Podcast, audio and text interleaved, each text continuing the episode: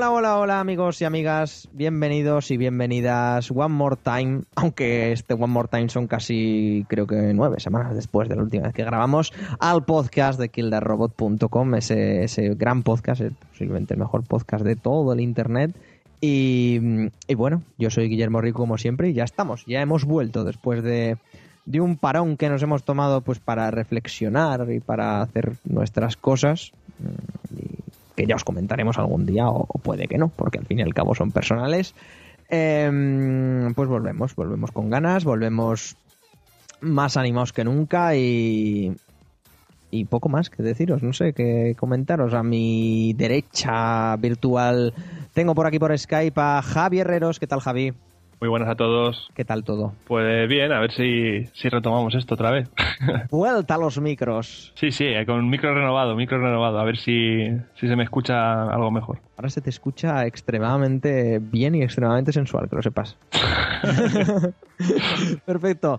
Dani también está por aquí. ¿Qué tal, Dani? Y hola, bien. ¿Cómo va ese Aram de momento no estamos en No, estamos esperando. Vale, perfecto. Por Alemania tenemos a Sergi Benelux, ¿qué tal? Muy buenas a todos. A mí me ha pasado que Javi no lo reconocía. He escuchado la voz, digo, ¿quién es este?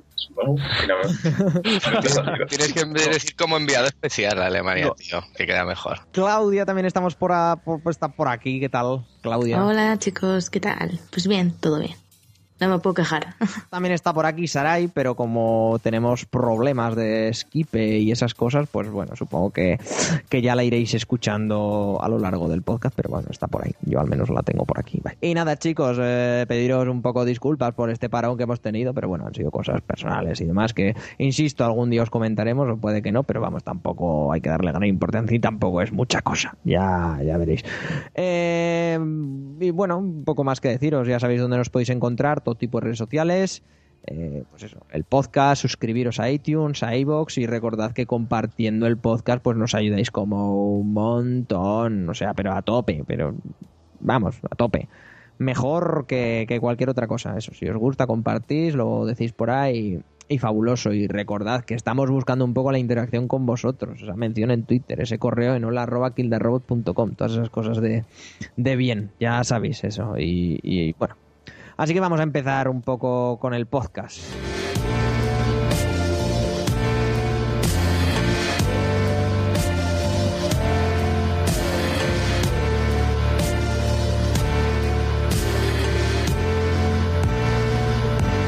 Hoy lo hemos planteado raro, porque con esto de la vuelta y tal, creemos que hemos de cambiar cosas y, y no, Sergi, y, hay que darle un poco de vidilla al podcast y quizá hemos dejado a un lado las noticias y vamos a improvisar conforme nos venga el tema, básicamente. Es que pasa una cosa muy graciosa, y es que el, el, tema es que las noticias de esta semana todas están relacionadas con el análisis que vamos a hacer hoy, que es el poder de orden. Entonces, claro, pasa eso de decir, no queremos chafar el análisis que nos van a que va a hacer clave en el, ahora mismo.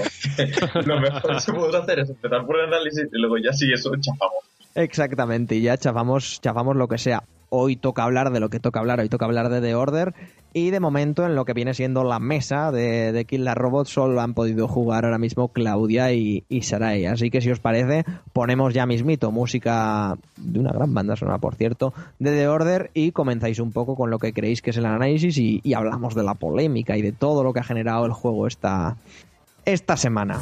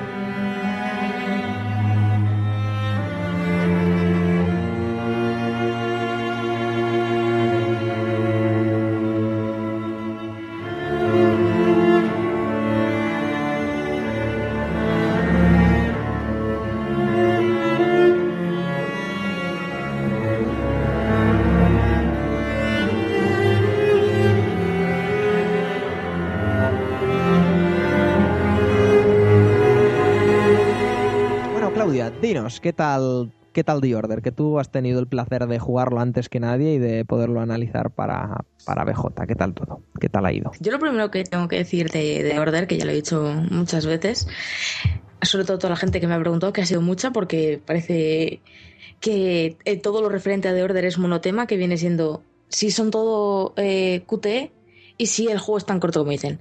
Lo primero, eh, todas las notas y todo el este que ha habido en torno a The Order 1886, a mí me parece que ha sido producto del hype muy preconcebido. Entonces, la gente que se esperaba un juego donde fuer- fueras a dar, a dar tiros y la historia quedara como algo anecdótico, ¿sabes? Como que la historia acompaña a los tiros, como suele pasar en muchos shooters, pues ¿qué pasa? Que se ha encontrado con que este juego es todo lo contrario. Este juego trata de contarte una historia y los tiros es mm, eh, una forma de acompañar a esa historia, precisamente, ¿vale? Partiendo desde ahí, lo único que puedo decir es que a mí, personalmente, de Order me ha gustado muchísimo. Mm, la verdad es que sí, hay, hay- hay- las, zonas, las escenas de acción que hay son pocas, pero hay algunas bastante intensas. De hecho, hay algunas que son bastante complicadas según la dificultad en que, en que lo juegues y eso. Lo que tú has comentado de que quizá en las partes de acción se cortan por muchas partes de historia, que esto es verdad, porque después de todo hay como cinco capítulos en los que tú no juegas. Tú observas y si acaso hay algún quick time event que te dice, eh, cabrón, estabas con el mando en la mesa, ¿verdad? Pues ahora te jodo. Pero bueno. Yo, por ejemplo, un buen juego que veo que la historia es igual de importante que la acción es, es Bioshock.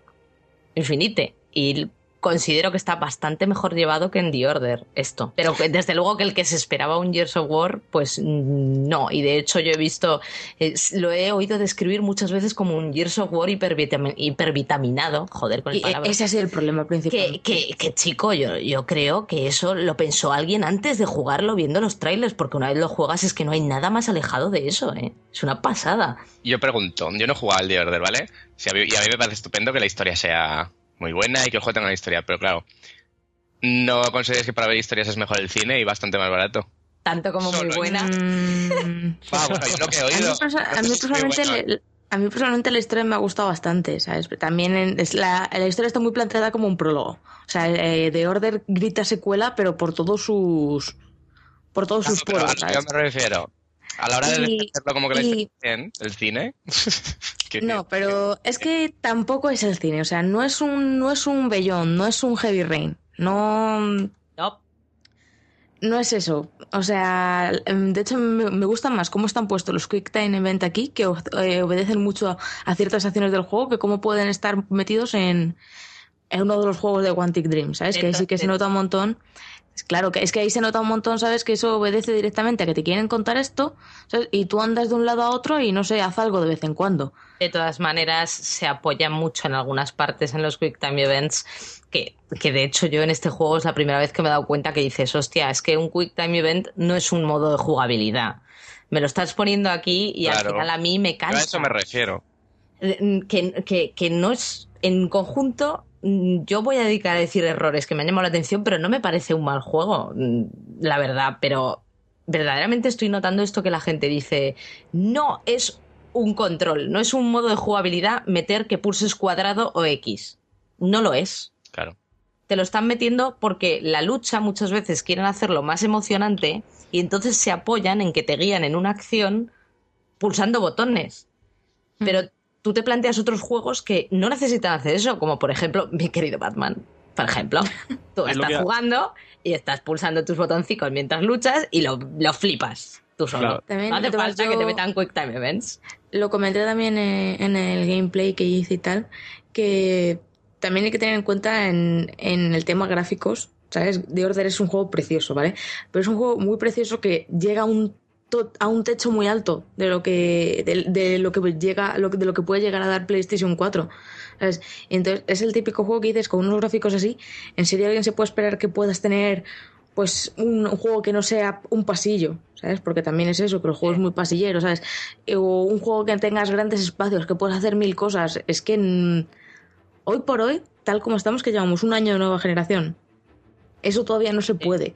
Y también, eh, yo evidentemente, cuando alguien, cuando te gastas ese dinero en un juego y todo eso y lo quieres, pues bueno, quieres que sea el juego que te has imaginado en tu cabeza, pero evidentemente da, da lugar a críticas, ¿sabes? Pero también son cosas que yo creo que hay que tener en cuenta y que la, muchos eh, analistas, periodistas y todo eso no han tenido en cuenta. Sí, pero es que una cosa es que no te puedas centrar mucho, por ejemplo, en el tema de, de la jugabilidad, por el tema de que es un juego extenso a, a nivel gráfico, porque tiene muy buenos gráficos, y otra cosa es que sea excesivamente corto. Yo A no ver, voy a que- criticar el juego porque lo he jugado Excesivamente por el tema, corto por el no tema de duración. Pero Mira, yo- de 5 horas. Yo lo que digo es que yo me compro un juego para jugar. Así está claro. Yo y, y no me parece mal que la historia sea buena, sigo diciendo, pero si me compro un juego en el que no juego, prefiero ponerme una peli. A Hombre, pero pero- ya te digo, eso, da mucha son- interpretación. Yo personalmente sí considero que he jugado a The Order y sí que me ha gustado jugarlo. Juegas, Eh, pero juegas quizá. va- vamos a, a ponerlo en, en- A ver si a ti te ha dado la misma impresión, Claudia. En una fracción, ¿vale? Juegas, yo qué sé. mm, Claro, sí, es, es, es lo que he hecho al principio. O sea, aquí lo Cuatro es- sextos del juego. Claro, y aquí dos está- sextos es vídeo. Claro, es lo que digo, te cuenta Joder, una historia. Los eh, Te quiero decir, un poquito más de, un, po- un poquito más de la mitad es juego, pero casi la mitad es vídeo. Yo para eso personalmente prefiero una película, ¿eh? No, sin, jugar, sin haber jugado al juego. Pero Pues mira, Javi, eh, eh, voy a meter esto aquí porque ya hemos quedado que no íbamos a hacer noticias, pero creo que va muy al caso porque los señores de, de los juegos de The Walking Dead, The Sí, Wolf Among. Us... Pero es que son géneros diferentes. Al Pero fin y al no es una aventura No, gráfica. no, no, no, no. es Pero una que- aventura gráfica, exacto. Sí, es una aventura gráfica que no cabe duda, pero Telltale ha dicho que va a hacer, mm, que quieren aunar el término de videojuegos y, y serie de televisión. Bueno. Oh, Bueno, pues si, si tarde o temprano todo llega, eso está claro. ¿Vale? Que es ver, como- y- quieren ha- hacer como un híbrido ahí. Y yo Claro, no sé si que- se está tirando mucho hacia eso. Y yo creo que se- no, porque, porque Pero, por ejemplo, los juegos tradicionales a día Yo ahora también te lo comparo. Los Telltale no son 70 eurazos, por ejemplo. Pero tienes también hay que tener en cuenta que es episódico. Tienes Season Pass aquí. No, pero tienes Season Pass a 15 euros. Y son todos los episodios. Pero de lanzamiento no. Sí, sí. Yo, Carol se ha comprado el de Game of Thrones, me parece que eran a 15 euros el Season Pass. Y el de, sí, y el de Borderlands, de una aventura no sé qué. Te lo juro. Claro. Yo así, pues sí. Yo lo que me gustaría decir es que, a ver, básicamente hay varios problemas. Es que, claro, hemos tocado muchos temas. El, el tema de Telltale y todo esto a mí me parece que, que tampoco hay tantos casos. Lo que pasa es que cuando sale un juego de Telltale, como utilizan una- un- unas marcas muy, muy importantes, pues que se llevan, se van a, bueno, es que son, a, a- acaparan todas las portadas posibles, porque lógicamente un juego de Juego de Tronos es que ah, sea una mierda como sea, la gente va a hablar de él. Y pasa lo mismo con Walking Dead, salió esa mierda de juego, no, no es de Telltale, esa mierda de juego de Walking Dead, todo el mundo habló del logro, una puta mierda. Pero bueno, Pero a ver, eh, el tema principal es que el, tampoco hay tantos juegos que sean tan, tan, tan partícipes de, de Pero eso es- basarse en la historia. no, son juegos que están en proporción a lo que valen. A mí el Walking Dead por lo que vale, me gusta mucho. Sí, pero, pero también da igual, porque, porque si tú tienes el Heavy Rain te vale 70 euros y, te- y sería eso también. Quiero decir, yo creo que el precio puede, puede ser que, que Mm, sí te, te- ¿ves? te reduzca. Y, yo soy el primero, ¿eh? yo por ejemplo, si el Walking Dead me valía 70 euros, pues a lo mejor no esperaría. Hombre, yo- como yo no vale lo 20, pues como vale 20, pues me lo compro, porque es Claro. un juego que me gusta mucho, pero eh, tampoco voy a gastarme tanto dinero. Yo creo que el problema de The Order también ha sido ese, que es un juego que sale en exclusiva para PlayStation 4, que te gastas los 70, 80 euros, depende de dónde lo compres, eh, por este luego ya empiezan todos los problemas, porque si tú estás esperando ahí lo que te vaya a cambiar de generación, que lo que te el vende consolas y todo eso, pues cambia toda la polémica. Y mejor mm, lo que quieras que si luego te compras la Play 4, porque sale Kingdom Hearts 3, y, y, y eso que un día te encuentras el de Order, no, no barato, sino que te lo deja un amigo, o eso que no le prestas mucha atención, pero lo compras, seguro que lo disfrutas mucho más que ahora que está toda la polémica encima, que se espera que sea el juego del año y todas estas cosas. Mm, Dejando polémicas a un lado, y a un lado no, no es que no vayamos a tocarlas, sino que lo dejamos para el final. Eh, eh, Claudia, Sarai, ¿de qué va exactamente el juego? Porque es una cosa que no me queda clara a mí y no creo que le quede clara a mucha gente. Realmente no. Que no, tampoco lo explican. Tampoco es una cosa en la que se hayan centrado mucho al anunciarlo, de hecho, eh, para ser una gran parte del Es juego. que al anunciarlo había muchísimo secretismo. Claro, Es que que, de todo hecho- estaba en un halo de misterio, Eso era ¿sabes? los suspicios. Pero es que Eh, hasta de- el capítulo 6 no te describen ni siquiera lo que es la, or- la orden. No te lo describen. Entonces, quizá cualquier cosa que puedas decir es un spoiler. Simplemente son caballeros digamos que vienen de, la, de los antiguos caballeros de Arturo, intentan, intentan luchar contra el mal en Londres, ¿no? Contra los híbridos, que son los, los hombres lobos. ¡Los mulatos! Y que, luchas contra ellos cuatro veces en el juego, pero bueno, Mitad negros, mitad blancos. ahí está. Madre mía. Dale. Oye, tú. Los híbridos. Lo que, eh, lo que quería decir yo es que cuando hablábamos de este juego, cuando se presentó en L3, me acuerdo que Guille decía que le, que le motivaba mucho la, la ambientación y todo eso, pero es que tampoco había nada más de lo que hablar. La- Es que era eso de, bueno, ahora se ve mejor, ahora hay downgrade, ahora hay cosas estas, porque no podías hablar de si la jugabilidad te gustaba o no, o si te interesaba la historia, porque no se sabía nada. Y, y a lo mejor ese ha sido el problema, que como no se sabía lo que se esperaba del juego, a lo mejor de ahí han venido las, como decía Yo- Claudia, que la gente ha hecho la- las pajas mentales, pues he visto el juego y dice, anda, pues no es nada de lo que pensaba. Y ahí estoy de acuerdo. Como no se sabía tampoco lo que era, la gente se ha, se ha esperado lo que más quería tener, lo que más querían. Y ya está. Es lo que se, se- lo que suele llamar eh, tener el hype muy alto y después pegarte la hostia, básicamente. Además, es que luego yo he visto, yo he visto mucha gente que se quejaba de por qué ha salido de orden así cuando las demos te ponían las escenas de disparos. Es un poco, pues a ver, ¿qué escenas quieres que te pongan? ¿Las de historia con los spoilers? Pues es como cuando en Metal Gear Solid Claro. 2 salía Snake. Claro, pero. Sí, ¿no? pero Hombre, no me ya estamos entrando en terreno pantanoso. pero porque en Metal Gear Solid 2, igual que en The Order, e igual que en otros muchos juegos que utilizan esa táctica de marketing, hay un contexto para que se los anuncie a Snake. Claro, que la gente si no, no lo compra. Pero yo la pregunta que me hago muchas veces es, es al- al- ¿realmente vendes? Seguramente vendas más juegos. Bueno, no lo sé. Lo, lo que me pasa es que creo que como se ha vendido de Order no, no, es, no es aleatorio. Eh, Sony se ha gastado mucho dinero en este juego. Es una exclusiva y por lo tanto ha pensado mucho en la manera de marketing. Se ha vendido la jugabilidad será por algo, porque a la gente le interesará más eso que la historia. Claro. no- depende, más o menos. La, o his- sea, la está- historia es muy sencillita, ¿eh?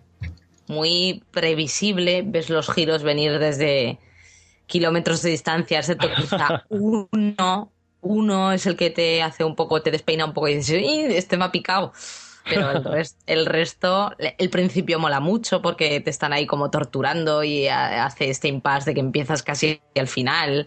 Y está chulo, pero el resto del tiempo la historia se, lle- se deja llevar y ya está. Sí, claro, si la historia en sí no es, o sea, no inventa nada nuevo, es la típica historia. Pues eso, cuando tú sabes que una cosa va sobre conspiraciones, te las ves venir, ¿vale?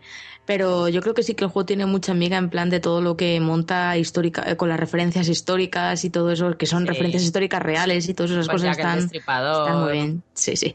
Lo de Jack el Destripador es un puntazo en el juego, Mm. pero importante, está muy y, bien. y bueno, pasando al asunto que a tanta gente le está preocupando, realmente, si no es un Gears of War, porque claro, las comparaciones siempre son odiosas, entonces, por un lado y por otro. ¿A qué se asemeja este juego o, qué realmente es este juego?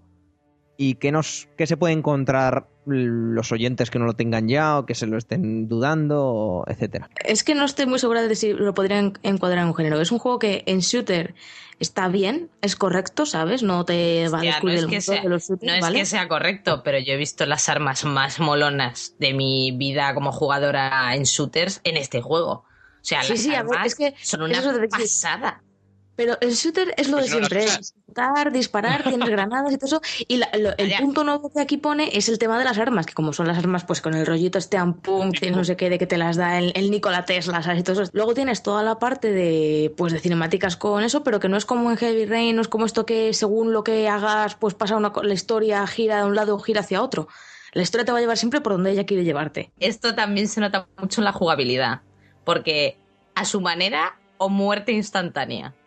Claro. Esto a mí me sabe malísimo, ¿ale? O sea, eh, hola, De hecho, tienes tiene- que usar el sigilo. Sí, el sigilo. Sigilo, sigilo. son- ¡Eh, quieto! Y un guardia de mierda te mata a ti de dos tiros. Incluso verdad lo que dicen de que hay enemigos que hacen respawn en una zona. Respawn, no, no. Las, las oleadas de enemigos están muy limitadas, ¿eh? ¿Sí? Sí, sí, sí, sí. Tien- te, te salen los que te tienen que salir. Por eso, a mí eso fíjate que me ha gustado mucho porque no es en plan de por poner un- el juego que te has dicho antes, el Bioshock Infinite, que vas por la calle y te empiezan a salir gente y tú venga a matar, venga a matar. Y es como, ¿de dónde sale esta gente y toda tan bien armada? Pues aquí no, aquí es, si estás en el metro y hay una incursión de tal, de los rebeldes y tal, y hay 10 rebeldes, pues hay 10 rebeldes.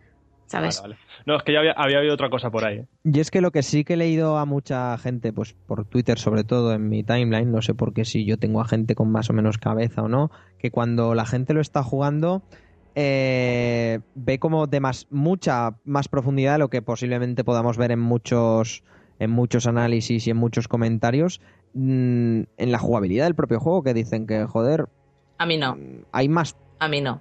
Eh, yo lo que digo es eso, es que tiene, a ver, tiene los minijuegos típicos de para desbloquear cerraduras y todo eso que son de pulsar unos cuantos botones, tienen los QTE y el shooter, ah, bueno, las armas son webs, pero es más, es un shooter correcto, es un Sí, shooter, es no sé nada. si diría profundidad jugable, pero también es cierto que yo opino, ¿sabes? Que hay más para jugar de lo que mucha gente lo está tildando. Hostia, pero. Claudia, por ejemplo. mm, Claro, es lo que te decir, diez- es lo que te primeros- que- No, pero 10 primeros minutos de Far Cry 4. De- de- bueno, 10 no. Voy a decir, primeros 45 minutos de Far Cry 4. De repente me saltaron 10 tutoriales diferentes, de cosas diferentes, que me quedé yo, ¿por qué tengo que aprender tantas cosas? ¿Me van a hacer un examen al final de esto? o qué? Y aquí es, mm, hola, dispara, y si eso ya, pues pretas triángulo para hacer una eliminación silenciosa. Fin. O sea, fin. Tienes tu arma tocha, tienes tu arma menos tocha y tienes tus granadas de humo y tus granadas de, de explosión. Pero no Ya. puede ser que la gente esté acostumbrada a que cualquier shooter de estos genéricos dure 10 horas y como este dura menos, eh, digamos que la gente dice, oh, pues se podría haber aprovechado más esta arma porque no la ha utilizado tanto como en otros juegos. A lo mejor es un poco eso, que a lo mejor tú, tú juegas a un Uncharted y dices, hombre, al final te ha dado tiempo de probar todas las armas, vamos, hasta cansarte, ya que en cambio como dura menos, pues Eso es verdad. ¿eh? A lo mejor te hubiera dado tiempo a... a- Pero claro, si también tú es que compras en esta línea, ¿sabes? Compran, digo, con campañas cortas y tal, es porque apuestan por el multijugador. Yo a The Sí. Order multijugador no, les, no se lo veo. No, Pero básicamente por tema de tecnología, no por... pero es ¿me verdad que Porque si quieres un shooter en The Order no vas a poder mantener el nivel de Order de gráficos, escenas, sí. todo eso. Claro, es que no, no se puede mantener. Y por ello al menos, o sea, el juego en ese sentido también me gusta mucho porque está muy pulido, ¿sabes? O sea, yo creo que salvo una, una tonta que me reí muchísimo de lo estúpido que me resultó en el propio juego, ¿sabes? De lo bien hecho que está. Hubo una vez una, un tío que se lanzó una granada, rebotó y le cayó otra vez a él, ¿sabes? Y yo, esa parte dije, hostia. Y me partió el culo risa. Claro, me partí el culo risa, pero por lo extraño que me resultó que eso pasara en el juego. O sea, en ese sentido que está muy pulido, ¿sabes? Y si hubiesen apostado por un multijugador y todo eso, pues el- yo creo que habría sido el aspecto difer- eh, diferente en el sentido de que había estado eh, menos pulido, ¿sabes? Claro, eso, eso es una cosa que yo también valoro. sino al fin y al cabo Radiant Down trabajan de, de estudio exclusivo para Sony, pero no es que sea un estudio gigantesco, ¿no? Hace- Habían hecho los God of War exclusivos de, de PSP y poquito más para, para Sony. Es comprensible que no haya multijugador y que se hayan centrado pues, en esas 10, 12, 15, 7, las que digáis, horitas de historia. Pero a ver, Eh, la pre- cosa no estoy es esa. preguntando, estoy preguntando, ¿eh, Sarai? La cosa es que no está, de, de error no está tan pol- no está tan tan tan pulido, ¿eh? Es, es- a mí es lo que me da la ra- a mí es lo que me da rabia. personalmente. Porque si concentras tanto un juego, que a mí me parece bien, me parece bien que le pongas dos bandas negras para intentar, me parece bien que le bajas los frames por segundo, intenta concentrarlo todo, todo lo que puedas para hacer un producto de puta madre dentro, dentro de lo que me das. ¿Vale? O sea, me parece perfecto. Pero que luego yo me aparezca detrás de un tío con una luz enorme en un lugar oscuro y no se percate de que les me estoy acercando por detrás con una luz enorme apuntándole la puta cara, eso me parece que está un poquitín mal hecho. ¿En qué capítulo ha sido eso? En uno que vas por el metro. Hombre, ya, ya había supuesto que era un capítulo de por el metro. Si está oscuro. Pero es que yo eh, en el capítulo hay Pues un capítulo dos o tres en el que te pone una de eso "Hola". y yo al menos el mío apaga la linterna cuando se No, llega a pues- esa parte de sigilo. Este Por eso no, no sé si no me apagó la linterna y estaba como apuntándole con la linterna. Y el tío ahí, pues oye, hace buen día, ¿eh? Estaba pensando en sus cosas. Por ejemplo, en la sol. de la- el último tramo que vas al metro y todo eso, pues sí que vas con la esa en alto y te ven y te disparan. Pero yo menos la, la que, la que recuerdo así, de sigilo en el metro y todo eso, apagaba la, la linterna. Bueno, no sé, sería cuestión de, de ver qué, Lo qué era porque yo no, no recuerdo un error así, ¿sabes? En ese sentido. Lo que me chocó fue eso, es- eso la, la IA en la escena esa de la... Casi al final, ¿sabes? De la granada que yo dije como, ostras. Me chocó por eso, ¿sabes? Por eso, por eso lo he mencionado. Ya no solo por contexto, sino por jugabilidad. Este juego no tiene, literalmente, no tiene un un motivo por el que incluir un, un multijugador, ¿no? No como ese No. mal año 2009 y 2010 que todo tenía que tener un multijugador, tuviera el contexto de multijugador o no y fuera una mierda o no, ciertamente, ¿no? Como Mag. No creo, es que un multijugador es que no, yo qué sé. No. Hombre, lo podrías haber metido, pero tampoco hubiera sido mm, la pollísima, te quiero decir. No hubiera sido una cosa súper innovadora, creo yo. Hoy en día veo más, ul- más necesario o que la gente pida más un cooperativo que un multi. Sí. Hostia, un, un cooperativo- cooperativo, ¿ves? Los cooperativos ahora mismo- su gracia, pero Los cooperativos venden ahora juegos, eso es así. El problema es que los cabrones están aprovechando que la gente pide un cooperativo para, ah, pero necesitas Claro. dos consolas porque la pantalla de partida pues no te la ofrezco. Dani está tipo como en la, Ya, en la ya- videojuegos profesional ahí a tope. No, no, a ver, pero no, pero me refiero con Carol, por ejemplo. Pues si sale un juego en el que podemos jugar los dos, nos lo vamos a comprar antes. Por, ej- por ejemplo, de Order. Si de Order hubiera tenido un cooperativo, pues igual habría sido un punto más para decir, pues nos lo cogemos. Como no tiene cooperativo, pues ¿para qué? Ya se lo pasará a Sarai y nos lo dejará. Bueno, pero también es verdad que a la gente no le gusta jugar a pantalla de partida y eso es un hecho, ¿eh? O sea, Pero si tú vives con una persona en la misma casa, véase novios, novias, hermanos, ¿qué haces? ¿Te compras dos Play 4? Venga, hombre, no me jodas. No sé, no sé, depende. Bueno, eso claro, depende del jugador y depende de la situación. Y si tienes una tele de 52 pulgadas, te importa una mierda esa partida que no. Pero a ver, dejar de hablar de mierdas y vamos a hablar de los gráficos porque es lo mejor de este juego. O sea, ¿se nota ya por fin lo que Mira. se nos prometió con la Next Gen y demás? O, o- Es que ahora mismo mejor que de Order gráficamente es que no hay otra cosa, no lo hay. O sea, yo... Sí, sí, hay juegos muy bonitos, ¿vale? Pero Next Gen como de Order es que no lo hay. Es que co- coges cualquier juego, pones de Order y después pones ese y dices como, Dios mío. Pobres consoleros, nos hemos vuelto putillas gráficas. ¿Dónde llegará esto? ¿Dónde? No sé, está muy bien hecho, ¿eh? Y las luces y la- los juegos de luces y sombras son un pasote en muchos capítulos. Son una Sí, pasada, son la verdad. Las caras, lo bien hechas que están en una captura en, en- o sea, pocos juegos que utilicen el mismo motor para, para, digamos, las CGIs y el juego en sí me han impresionado tanto en las caras, en todo, en todo. Y las expresiones y todo eso, ¿sabes? Que eso está... es- Bueno, que las han grabado y tal... ¿Cómo se llama esto? Las capturas de movimientos y eso, pero que Sí. están muy bien hechos, ¿sabes? En plan de no solo ya la expresión de la cara, sino cómo puede ser... Los ojos a mí me flipan, hay muchas escenas Sí. y todo eso que intentan meter el mayor dramatismo. Sí, sí, cómo refleja y tal es... Es flipante, súper bonito. Y otro punto muy cuidado es el tema de... Esto es una chorrada, ¿vale? Pero cuando es- exploras lo poquito que puedes explorar y coges objetos y los giras, los mueves y todo eso, el juego que hay de luces ahí, yo me quedo flipando de cómo puede ser que mover un papel pueda parecerme tan realista en la pantalla, ¿sabes? Que es, parece una tontada, pero es impresionante lo bien que está hecho eso, el, ese gusto por el detalle. ¿Qué tal eh, los efectos de luz? Como... Porque siempre se la vendió como un juego muy oscuro al principio, cuando las imágenes que estábamos viendo, muy oscuro, muy... Es que, es que es un juego oscuro, pero por, por la ambientación que tiene. Pero eso Claro. no significa que sea que no veas una mierda o el- no. Está bien metido, coño. Las luces tienen que salir cuando salen, pero el juego es un juego como, como muy triste, como muy sombrío, con esa musiquita de violines. Cuando me refiero a las luces, me refiero a la ambientación, si los efectos de iluminación son buenos, etcétera, etcétera. Son muy buenos. Sí. O sea, eh, gráficamente el juego es de 10, de 10. No, a eso no se le pueden dar más vueltas. Hombre, yo entiendo lo que quiere decir Sarai en cuanto a que estamos en el Londres victoriano, no era una época muy Claro, de, de alegría, colorino. de luz y color. Lo único que le veo fallo garrafal a nivel gráfico al juego es que evidentemente juegan con según qué cosas como las famositas bandas, ¿vale? Para, para potenciar al máximo el- el- los gráficos que te pueden presentar. Tema sonido, tema doblaje, esas cosas que aquí en nuestro país pues están un poco aún tarea pendiente que... ¿Qué os parece el tema?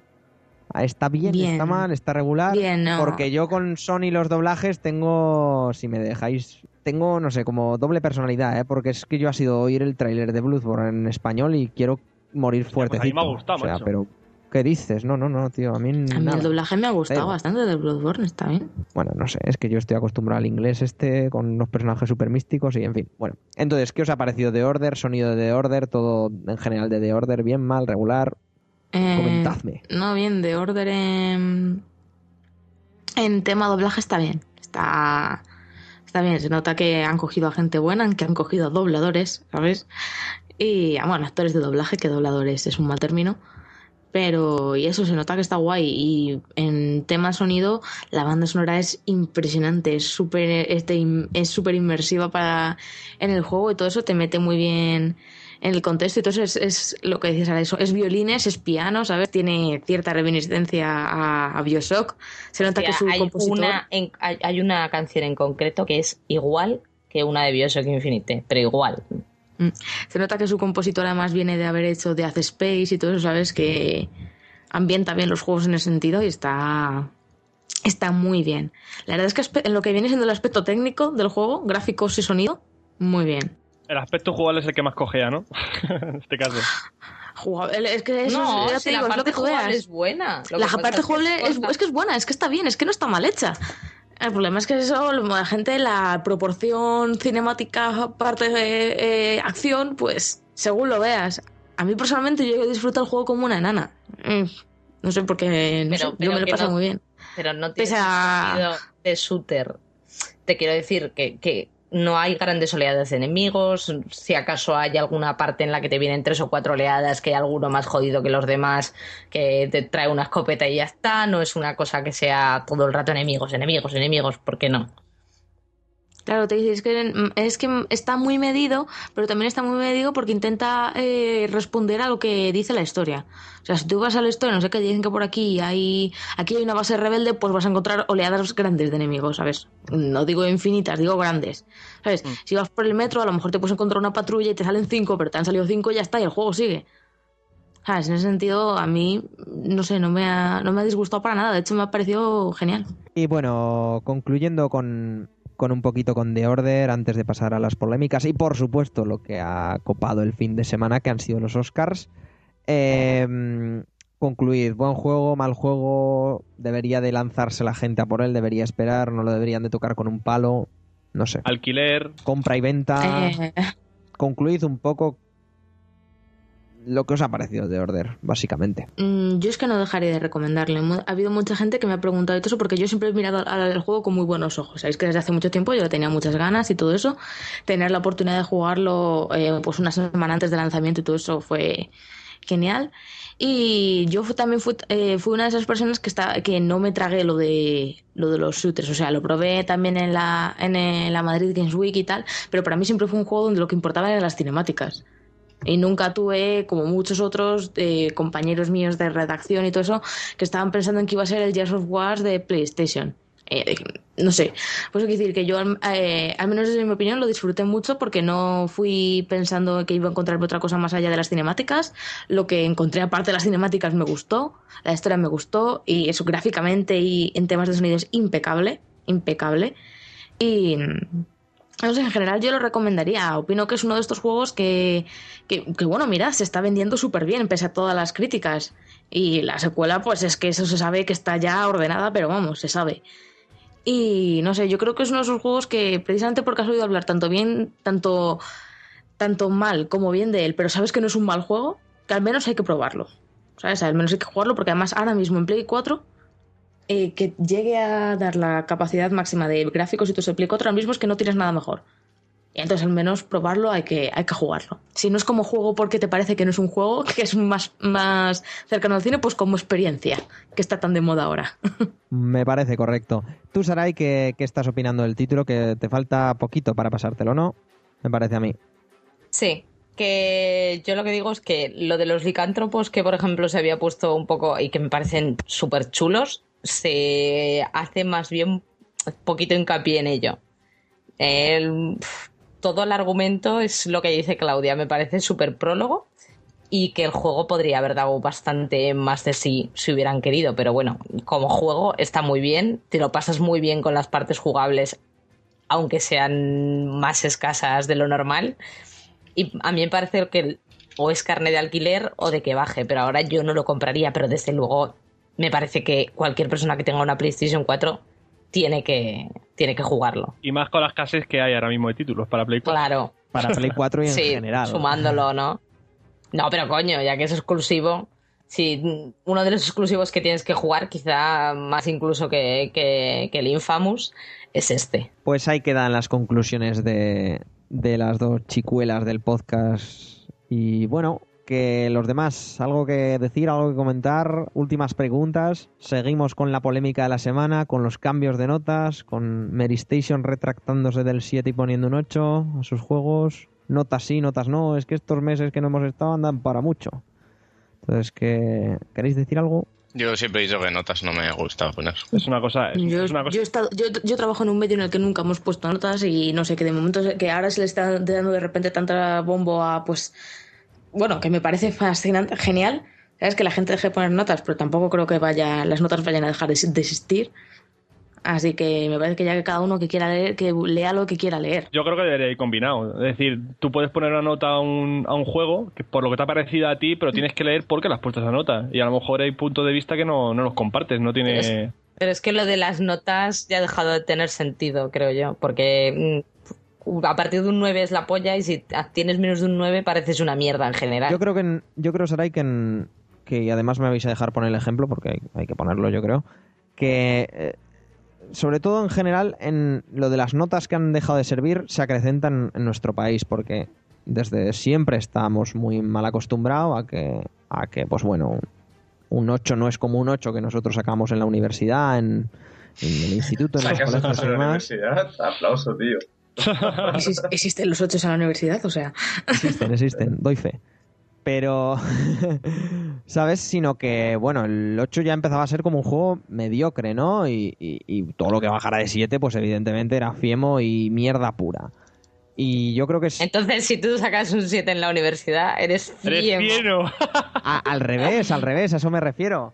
Eh, que, que- que con las notas de los videojuegos quizá la- el porcentaje, la, la numerología, por llamarlo así, se ha tergiversado mucho, pues desde, desde ¿por qué no? Bueno, la cosa es así, desde la época de Micromanía y Hobby Consola, sobre todo, ¿no? Y que haya páginas web como hasta ahora, pues que quizá se han dejado las notas aparte, toda la red Eurogamer lo ha hecho, Alfa Beta Juegas siempre por mucho y sin entrar en polémicas que haya gente que no le guste, que se queja de X o de B, eso yo no entro y me da igual, a mí me gusta la página y fiesta, aparte está esta mujer y mejor que mejor, en fin. Tampoco Ah, la las usa. que te trae. Exactamente. Muchas. No, no, es broma. Muchas webs no las usan desde un principio, pues perfecto. Pero que, por ejemplo, que haya webs como, pues, yo qué sé, la última que yo me reí mucho ha sido aquí Jabara Blues, que se justifiquen poniendo notas, como blog o como web o como proyecto, como lo que sea. No por un hecho de contabilizar lo bueno o malo que es un juego, sino porque lo hace Hobby Consolas desde que leía yo Hobby Consolas, pues hombre, me parece un, un error terrible. Y evidentemente creo que es una cosa que ha de cambiar, ¿no? Todo el tema de las notas, que quizá podíamos mirar a ver si sirven, a ver si dejan de servir o no. Eso yo ahí no, no entro ni, ni quiero dejar de entrar. Lo que yo creo que las notas hacen al, al oyente, en este caso, y al lector, en el caso de, de, de las revistas en, en formato web, eh, más vago. Pero yo Sí, siempre pero- he dicho, es que una nota tiene que ser siempre en base a unos objetivos. ¿Y a qué objetivos? Es que... Claro, y, y yo, y yo lo he estado pensando, yo lo he estado pensando estos últimos meses y, Ah, y, joder, Dani, yo creo que lo que dices tú tiene toda la razón del mundo. Yo no puedo... ¿Qué evalúas? ¿Qué evalúas? Exactamente. A mí si das unos- unas características, unos sitios, unos lugares para evaluar, yo te lo evalúo, pero es que en- a nivel de juegos, Además, siempre estamos diciendo que si el videojuego se tiene que empezar a considerarte, cultura, tal, no sé qué. Vale, yo, por ejemplo, no voy al Prado y digo, "Mm, este Picasso es un 9,5. Oye, sonarías un poco snob, ¿sabes? Sería para, sería para darte con un calcetín sudado en toda la cara, te lo digo en serio.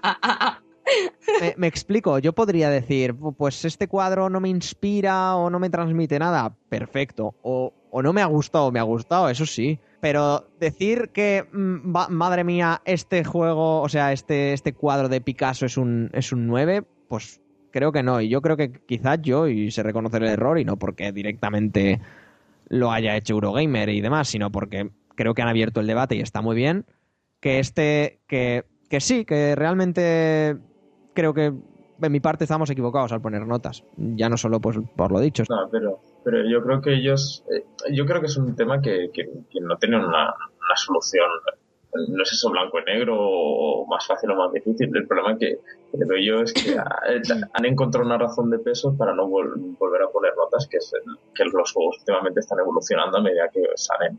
Tú tienes los juegos online, tienes los juegos parcheados, tienes juegos que con las expansiones y que hay juegos que tú los pones en un momento dado y cuando los vuelves a recuperar pues ya no son lo mismo o han mejorado muchísimo o son mucho peores. Pero bueno, es que encuentras ejemplos a la mínima, porque por ejemplo yo, ahora, yo, cogí Battlefield 3 cuando lo regalaron el Hammer de, de Origin, por ejemplo, y era eso de que, que, era un juego imposible de jugar online, porque en ese momento ya todo el mundo que, era, que jugaba era un experto y no podías entrar es que era eso, que entrabas y te mataban en la primera. Y yo creo que el que empezó a jugarlo, el, el, analista que jugó ese juego con los compañeros de prensa y todo eso, era un juego totalmente distinto. Entonces, claro, pasa eso que dices que tiene que estar un pobre analista jugando el juego cada mes para irlo actualizando.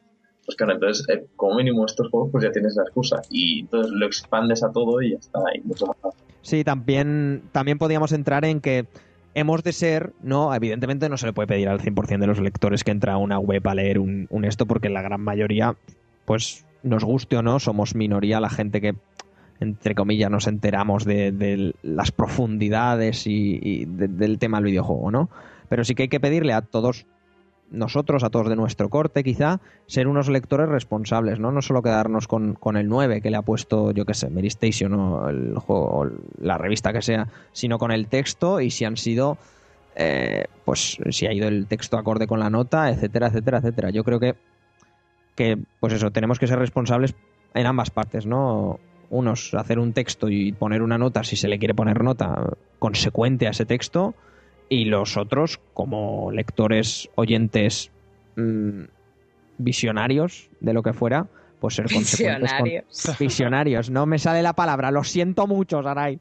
Pues insisto, ser consecuentes con lo que se ve, con lo que se lee y con lo que se escribe o se, o se hace y dice. Sí, pero lo, eh, eh hablado de lo que dices de los oyentes pero, o de los que leen. Lo que pasa es que yo mismo, como un analista, muchas veces puede ser que un juego me haya entrado. Bueno, quiero decir que tú tampoco tienes un rango fácil para dividir las cosas, poner notas las cosas. Es que yo un Walking Dead no lo puedo comparar con un FIFA. Es que me cuesta una barbaridad. Es el problema. Y, es el problema. Eh, y claro, insisto, exactamente lo que, lo que os decía, no solo pensando en lo de yo voy al Prado y no le pongo un nuevo en Picasso, yo pensaba también en lo de Dani. ¿Y cómo baremamos los juegos? Porque, joder, será por estilos de juego y lo que tú has dicho, Bene, es que no estamos en el año que salió Hobby Consolas. Que el juego era así y va a ser así toda la vida. Ahora hay un multiplayer, ahora hay un online, ahora hay un componente de, actualización constante, exactamente, hay early access, hay, hay mil cosas. Entonces yo creo que si queremos ser un medio como nosotros a nivel amateur o como todas las webs que conocemos y que visitamos diariamente a nivel profesional, tenemos que ser consecuentes y evolucionar a la vez que lo hace el medio. Entonces, evidentemente. Que, yo tampoco digo que, poner notas sea un drama, ¿no? que entiendo que para, para la evolución del sector, pues a lo mejor, a lo mejor no poner notas. Aquí un tiempo, pues a lo mejor van a poner notas en el género. Y cerrando ya con esto, casi prefiero que en la portada de un, de un juego me ponga Vandal, por poneros un ejemplo, Alpha Juega, o, o Mary Station, o quien sea, yo qué sé. Revoluciona el género que no 9,8. De 10. 10 de 10. Ah, ni, una, ni una cosa ni otra. 10 de 10. 21 sobre 10. No lo sé, y que, que, lo que lo que dice mucha gente, sigue mandando, y es triste, pero es así, que siga mandando Metacritic, ¿no? A la hora de comprar, de comparar un juego. Porque yo en la tienda mismamente los clientes no vienen y me dicen, es que he visto que a este juego le han puesto un 7. No, me vienen y me dicen, es que he leído que este juego está regulín. Eh, claro, pero, es normal. Eso es, eso es, el mal ahora de Twitter. ¿Cuánta gente eh, que ha puesto a parido? ¿Cuánta gente que ha puesto a parido de Order en Twitter ha jugado al juego? Ha jugado, esa es otra. O cuánta gente, es que dura media, es que dura media hora, por pues eso, o, o se quejaba con razón yo que no sé si con razón, pero bueno, no tenía su base la queja del, del product manager online de, de, Sony en Twitter que se quejaba de que menudos titulares esos de que el lunes, porque los titulares eran así, de order dura cinco horas. Pues hombre, señores, no lo tenía nadie de prensa en España y tampoco creo que durara cinco horas porque un youtuber speedrunner en fácil y sabiendo todo lo que tenía que hacer se lo haya pasado en cinco horas. Lo del, lo Manager de Sony fue una cagada. a ver, eh, eh, puedes, puedes de- pensar que puede llevar razón o que no, pero lo que hizo fue una cagada inmersa- inmensa porque lo, lo- lo primero que no puedes hacer, si tienes, tienes- si tienes un videojuego y la prensa te dice algo malo de él, es meterte con la prensa. De ahí ya vas de culo y sin frenos. Ese community manager está ya en la calle. Eso no tengas duda alguna de ello. Señor Ángel de Sony, yo entiendo su cabreo y tal, pero evidentemente la, la prensa tiene que informar. Pero yo también creo que la prensa malinformó diciendo directamente de Order, si lo dicen el viernes, que ya nos ha dado tiempo a pasárnoslo como prensa, pues me parece perfecto, pero que lo digan. Pero bueno, así. eso. Hombre, pero el juego sale el viernes. Eso no lo puedes decir el viernes. y decir, este juego dura tal, eso no es, no es una noticia. Aquí en España no producimos noticias de videojuegos. Entonces, los medios de aquí, bueno, y los de cualquier lado, porque no fue solo una cosa de aquí, fue una cosa bastante global, se basan en lo que puede. Y ahora mismo lo que importa es tener cuanto mayor número de noticias y cuanto antes las publiques, mejor. Eso es prostitución del medio y punto. Como pasa con los ¿Por juegos. qué? Pasa en todas partes. ¿Qué pasa con la prensa de, de deportiva en verano? Al final del verano, cuando ya no hay mercado de fichajes y no hay nada. Pues que puedes leer cualquier cosa. Mierda. Hasta que no he leído yo veces que el Madrid iba a fichar a Messi, pero bueno. No, no, y cualquier cosa la lees en la prensa deportiva en cualquier lado y en la prensa de los videojuegos y cualquier esos. Puedes hacer 40 noticias al día, pero puedes hacer un titular responsable. ¿Por qué? Tú lo que te interesa es que entres y luego ya la noticia tú puedes poner perfectamente. Ojo, esto es un rumor. Ojo, esto no está confirmado. Ojo, es O sea, total. que eso me toca las pelotas, eh, también te lo voy a decir. Hostia, yo, no, yo tampoco lo veo muy ético. Y la No, lo que consigues, lo que consigues es que no entren más en tu web, es así. Oye, que, que una cosa que estáis hablando de cosas que, creo, creo que estáis hablando demasiado en, en concreto. ¿eh? Quiero decir que este debate se está yendo un poco. Que, que me interesa, ¿eh? que me, soy el primero que me interesa el debate, pero que no creo que se tenga. No, a ver, lo que yo, eh, a ver, yo no estoy diciendo que haya pasado porque la verdad es que ahora mismo no te lo puedo decir si ha pasado en la web en lo que yo trabajo o te puedo decir en qué bus lo han pasado. Es como lo de las notas, o sea, ¿por qué hacen los estos trailers en los que, por qué hacen lo, muchas compañías de videojuegos en los que ponen las notas que han puesto otras o, o los medios de prensa a sus videojuegos? Porque eso vende y al final todo esto es un negocio y es algo que no puedes tener en cuenta. Puedes pensar que el medio está prostituido o como lo quieras llamar. ¿Vale? Pues digo por el tema de los titulares esos. Pero es que esto es una batalla por sobrevivir. ¿No habéis visto que hace poco ha caído el joystick? Y fue una de las primeras webs y de las más de las que más tiempo ha durado y todo eso. Sí, ha tenido como una absorción rara, una cosa bastante extraña lo de joystick, Esto, sí. esto es lo que es. Eso te, te molesta y hay, y hay eh, medios que deciden no hacerlo y otros medios que no, pero evidentemente esos medios, pues yo qué sé, tú eres lo que te crees. ya, claro, pero evidentemente no, no, no lo decía por Alfabeta Juega, que en este caso no fuisteis, y evidentemente tampoco porque la robot, porque no tenemos noticias. Pero, pero, pero a ver, no sé, quizá ser un poco más, ¿sabes? O, No, lo que, pa- lo que o pasa sea, es que que el igualmente. titular hubiera sido totalmente más ético, perdona, Bene, y ya dices tú lo tuyo y si queréis terminamos con esto, hubiera sido mejor y más ético y más correcto y, y yo creo que la gente se hubiera enterado igual que un youtuber filtra que se ha pasado el juego en 5 horas. Ya está. Y luego explicas que es un speedrunner y qué tal. Y ya hablando y siguiendo con las notas, si el lector es responsable y el lector tal, pues se leerá la noticia entera, no solo se quedará con el titular. Y aunque se quede con el titular, pues es un titular que, bueno, que sabéis, ¿no? Que, a qué me refiero, que es ético y que se ajusta a la realidad, no de order dura 5 horas. A eso me refiero. Yo creo que hay medios de todo tipo y el- como el problema es el del responsable de prensa, el, community manager o lo que sea del, del juego de The Order que haya se haya basado en prensa que a lo mejor no es la que le, le interesa y hay prensa que se dedica más a mí por ejemplo no me gusta la, prensa de, noticias porque realmente no soy una persona que se compra los juegos cuando salen entonces yo soy una persona que le interesa la prensa que hable de juegos que han salido hace un año por decirlo de una manera entonces es decir, cada uno lee la prensa que quiere. Si a una persona le interesa que un, saber cuándo sale un juego, cuánto dura un juego antes de comprarlo, aunque sea un rumor, venga de un vídeo de YouTube, pues quiere decir, él, él se merece luego que no se compre un juego por, por lo que dije, por un vídeo de YouTube. No, sí, el, el problema del community de Sony y todo eso es que tiene, eh, cuando eres community algo, pues tienes que tener mucha mano izquierda, ¿vale? Claro. Y si te llegan los haters de turno, pues te callas o les dices, pero ¿y por qué no te gusta esto y tal? O no, o, te- o no les contestas, porque ¿para qué vas a darles bola? Y cuando pasó Claro. todo esto, el problema que tienes que hacer es que no puedes decir que, pues, eso, que, que mi juego no se merece ni mucho menos esta nota, mi juego por lo menos, creo que habían dicho, mi juego por lo menos se merece un 8 o algo así, aunque creo que eso al final ha sido el estudio, te quiero decir Hombre, las que lo cosas- diga eso, el community manager, como si lo hubiera hecho él ya, es flipante. mucho. ¿Por qué no lo has hecho tú? Cabrón. Claro, eh, di- digo que eso, eso crea el estudio, que ellos. Ah. o sea, es que te dije que es un comentario que me parece un poco desafortunado, pero el tema del community manager es que empezó eso, decir que los medios no podían hacer tal y cual y eso, y que, bueno, que se pasó cuatro pueblos que no puedes decirle a los demás lo que pueden hacer o no hacer, ¿sabes? Hay que ser calante y tener mano de izquierda cuando estás representando, ¿sabes?, de cara al público estas cosas. Y luego además también empezó a contestar a los usuarios de mala manera. Tenía un mal día, pero un mal día te cuesta el trabajo. Y luego dijo, y me monto mi propio medio, con casinos y furcias. No, los- no lo sé si dijo eso, pero ya terminando con, con el tema de Order y cerrando, eh, sí que, bueno, pues pasó que algún periodista se quejó que no, no había dado tiempo Sony a, a, a los periodistas a hacer el juego y, bueno, ahora ya no solo hacer el juego, sino hacer el análisis, montarlo, montar vídeos, etcétera.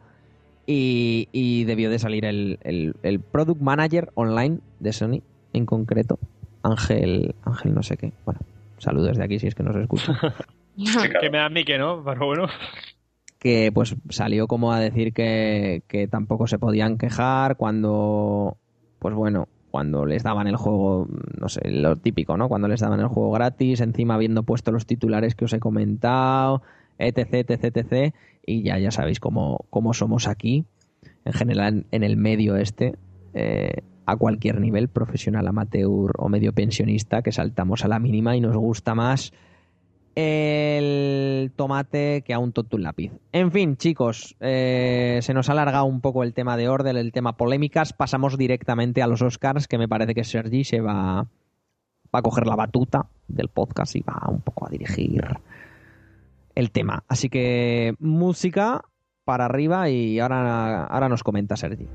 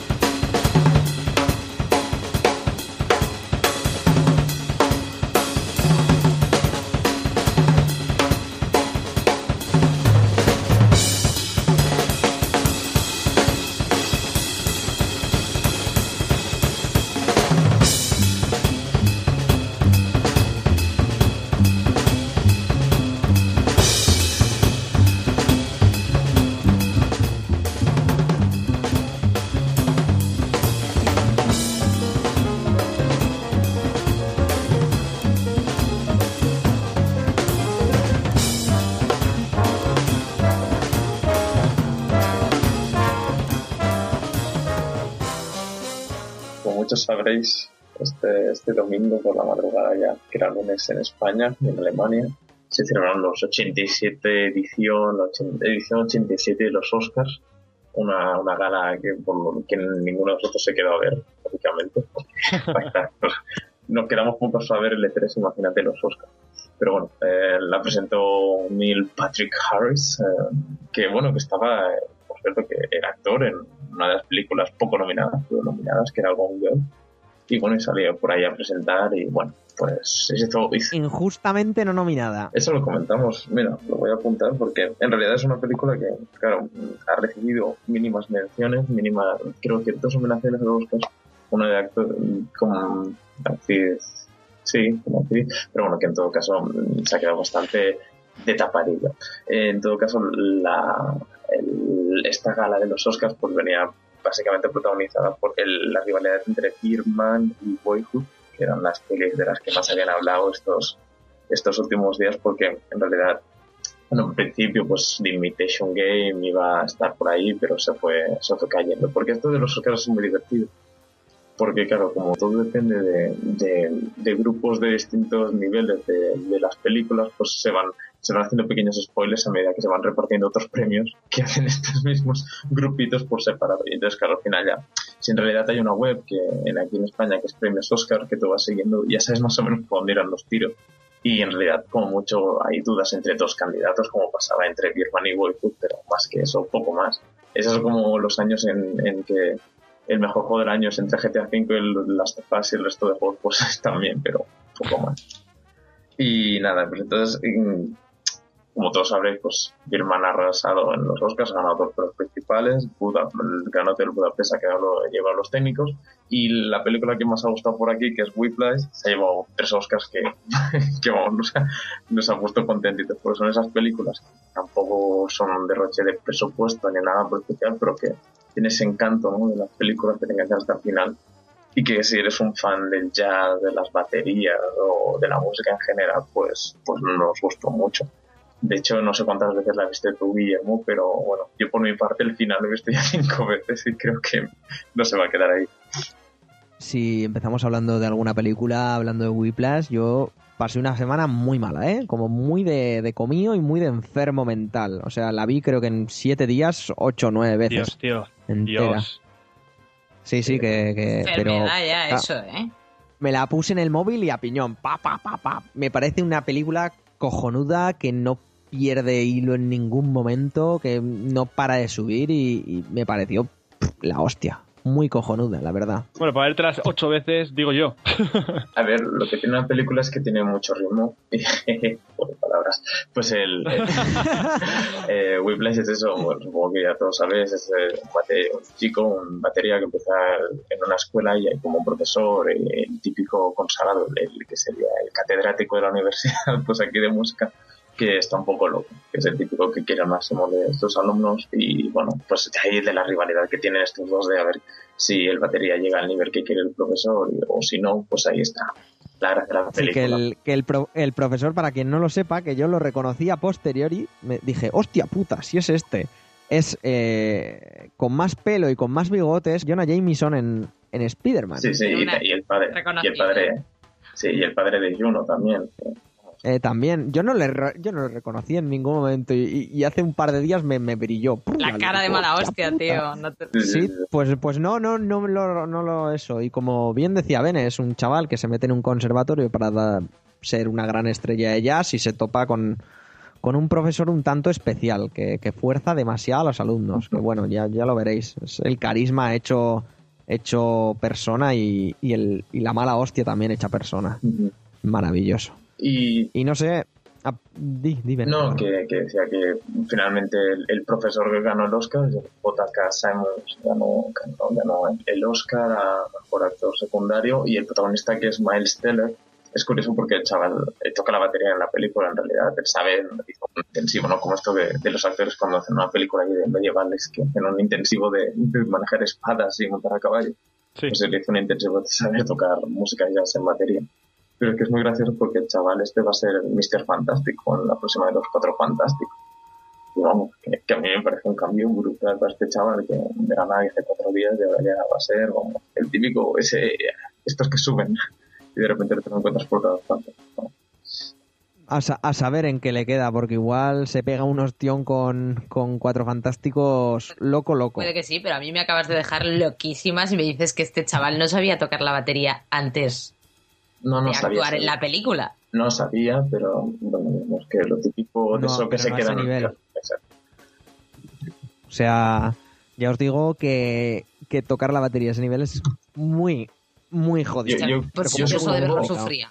Uf, Yo supongo que debe haber un poco de. Creo que la, Sí, la banda sí, sonora está antes de, de, de grabarla. ¿sí?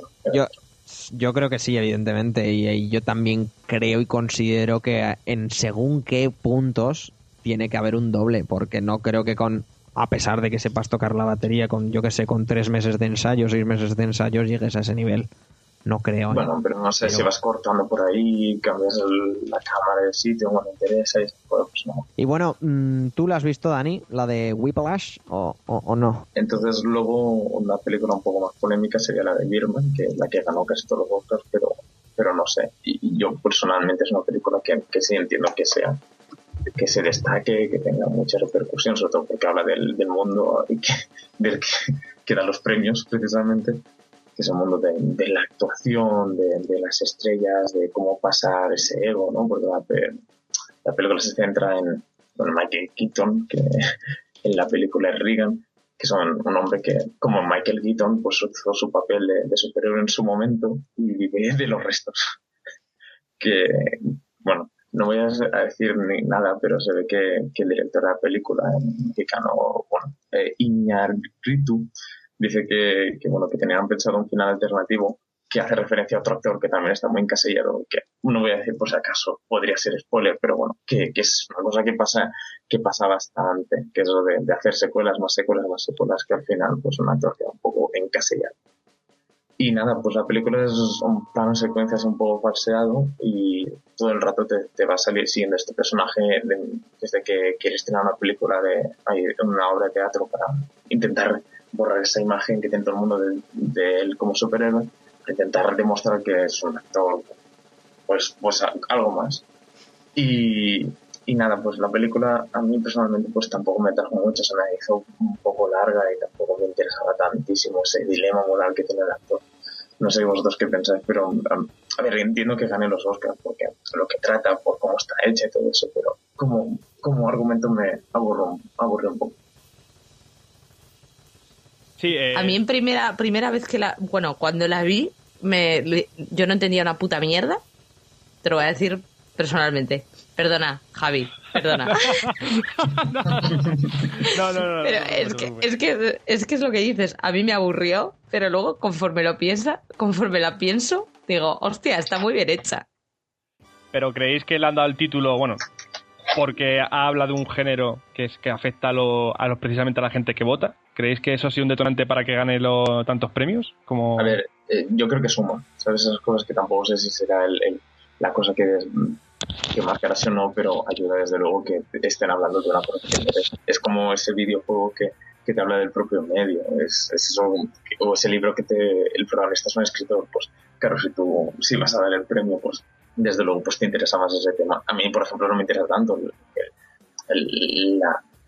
las dudas morales que tiene un actor, esas cosas a lo mejor me interesan más las dudas que tiene un traficante de las drogas, porque me parece más eh, Lo dejas caer, ¿no? Por... No, no, no, porque decir que a mí Breaking Bad me parece más interesante el tema, por cierta manera, y este tema pues pero, pero también es, es como juegan con lo que es verdad y lo que es mentira, no sabes hasta qué punto muchas cosas de, la, de las que ocurren están en la cabeza de Michael Keaton o no. Sí, desde luego. Eh, se juega con esa realidad mágica que, muy, de García Márquez, ¿no? Que es eso de decir, bueno, eh, el, protagonista desde el primer momento tiene superpoderes, pero tú no sabes si es en su cabeza, si es por, por la película, si es porque quiere que te creas eso, y juega también con eso. Entrando en... Me saldrá en, en lo que es la película, Mid me parece una película de la hostia en cuanto a nivel de producción, en cuanto a hecha y en cuanto a ese falso plano secuencia. Pero sí. comprendo que haya mucha gente y, muy fan del, del, cine, ya no solo como trabajo en cine, sino soy muy fan del cine, que le encante la película. Y a mí me gustó en cuanto a que digo, joder, esta película está muy bien hecha, acabo de ver una buena y una gran película. Pero ya. O sea, es que no, no me ha marcado ni me ha...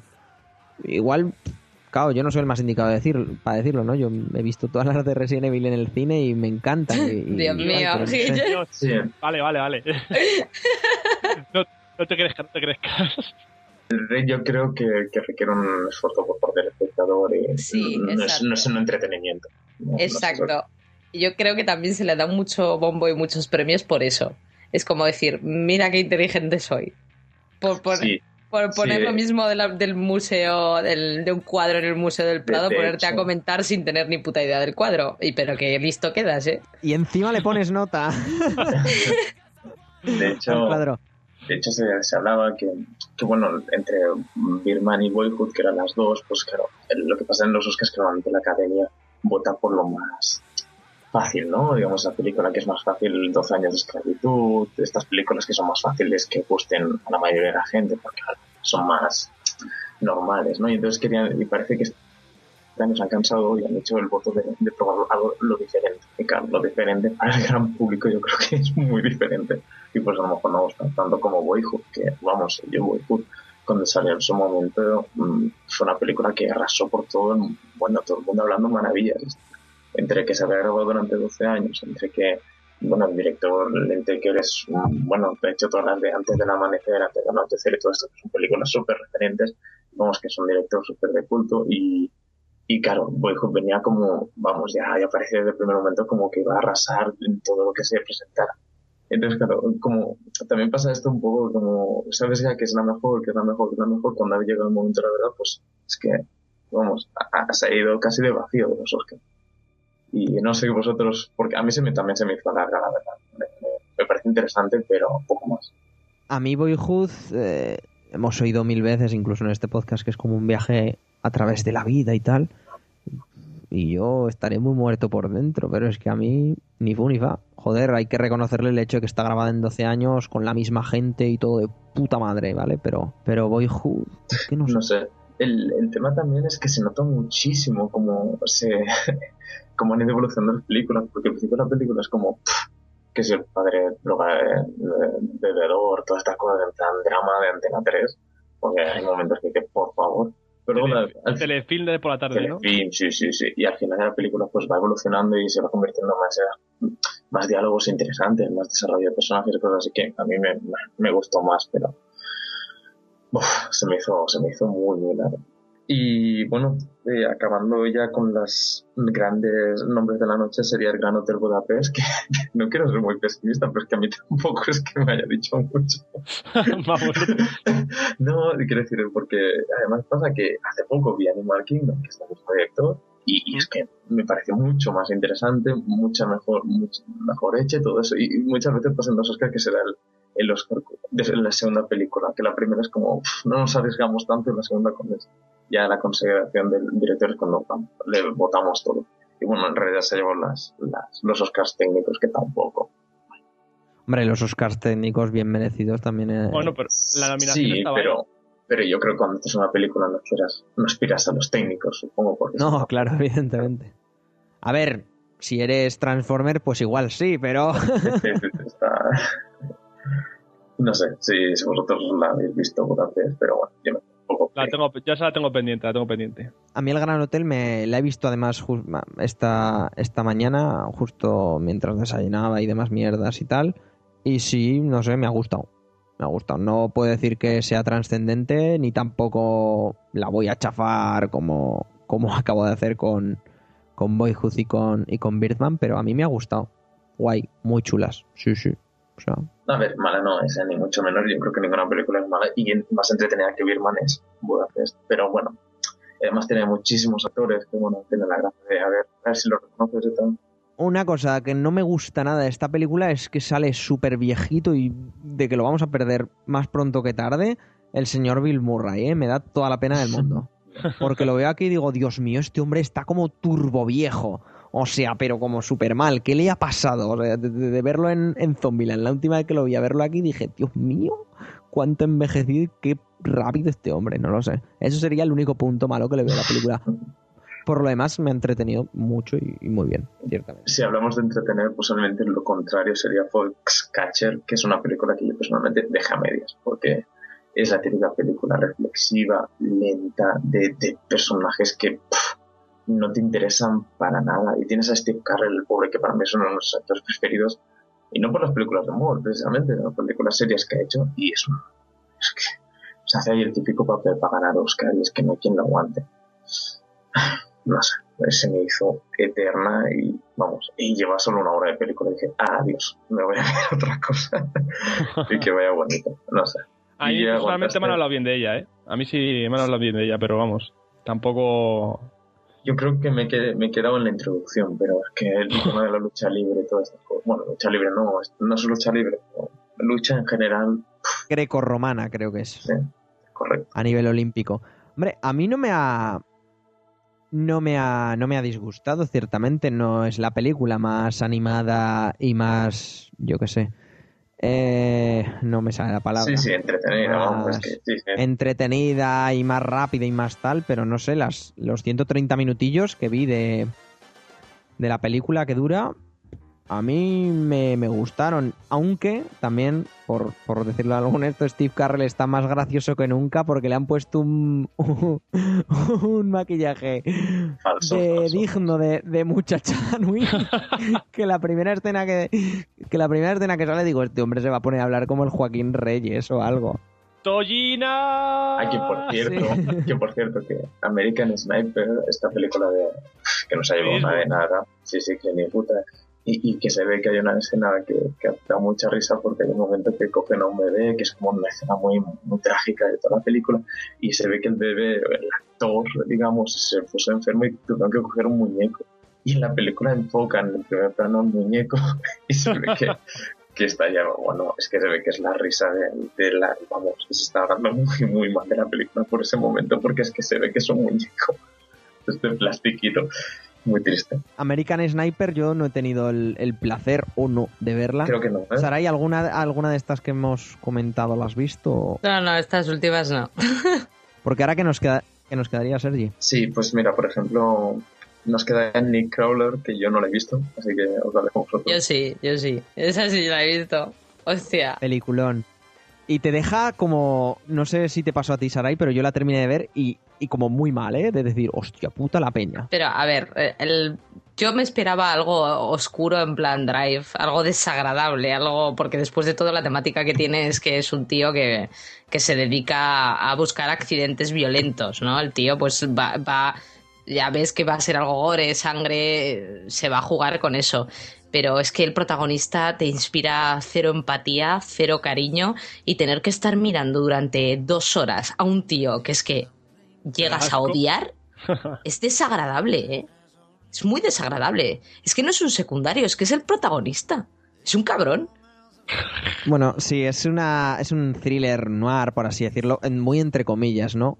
Que dirigido por el señor Dan Gil- Gilroy, que ahora mismo no sé qué leches ha hecho antes. Y protagonizada por Jake Gillen, eh, Gillen- Gyllenhaal. Gyllenhaal. Sí, Gyllenhaal que da llama, mucho ¿no? asquete. Lo hace muy bien el Sí, tío. o sea, lo hace súper bien. Que se supone que interpreta a Luis Bloom, que es un tipo, pues bueno, que acaba de. Nos ponen en contexto, ¿no? Que acaba de hacer el típico curso que tan de moda está hoy en día de. Voy a ser emprendedor y voy a montar mi propia empresa. Y por, por temas del destino acaba, acaba siendo cámara freelance de, de estos que van directamente a la escena del crimen o a la escena de los accidentes y tal y graban para que en, la- en los noticiarios de las 7 de la mañana de allí de Estados Unidos pues salgan, salgan todas las, mm, yo qué sé, imágenes más sangrientas y más violentas que puedan tener para así pues rascar ese poquito de audiencia, ¿no? Que, que puedan, ya que allí en, Estados Unidos hay como chorrocientos mil canales, ¿no? La magia, la magia del cable. Y va sobre eso, sobre cómo va escalando posiciones, como el ser un ser frío, un ser calculador que vemos, un ser como ha dicho Saray, o sea, es que lo hace también que es que te produce asco, es cero empatía, es, es, no sé, y por así decirlo, es como, es tan, tan, tan que da la vuelta y a mí me parece un tipo hiper mega carismático, ¿no? Porque tiene su objetivo y de Pues ahí no, se sale, y es ta, ta, ta, ta, ta. Y a mí me pareció fabulosa. A mí me resultó desagradable de ver por eso, simplemente. No, sí, claro, pero yo creo que- que es el objetivo de la peli, ¿eh? Claro, intentas identificarte en algo con esa persona y al principio incluso tendemos a justificar, yo creo, a nuestros protagonistas, a perdonarles cosas, ¿no? Porque después de todo, ese protagonista de una historia que estás viendo, ¿no? Dices, bueno, bueno, lo hará por algo, pero es que te, al final dices, me siento sucio al salir de la sala, ¿sabes? Del cine. Y, em- y es totalmente, totalmente, ¿eh? Porque, porque he empatizado con este ser.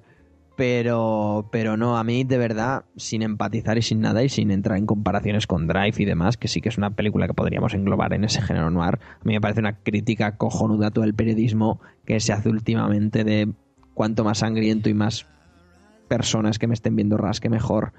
Y pf, brutal, y parece ser que esa es la realidad en Estados Unidos y me parece acojonante. Y o sea, por ver, y por sí. ver al actor. También. O sea, es que como lo hace, por solo ver ese personaje, mm, yo recomendaría verla. Sí, y, sí. y la verdad es que el tío, si hubieras. Yo no sé si ha sido nominado a algo. No sé si ha sido.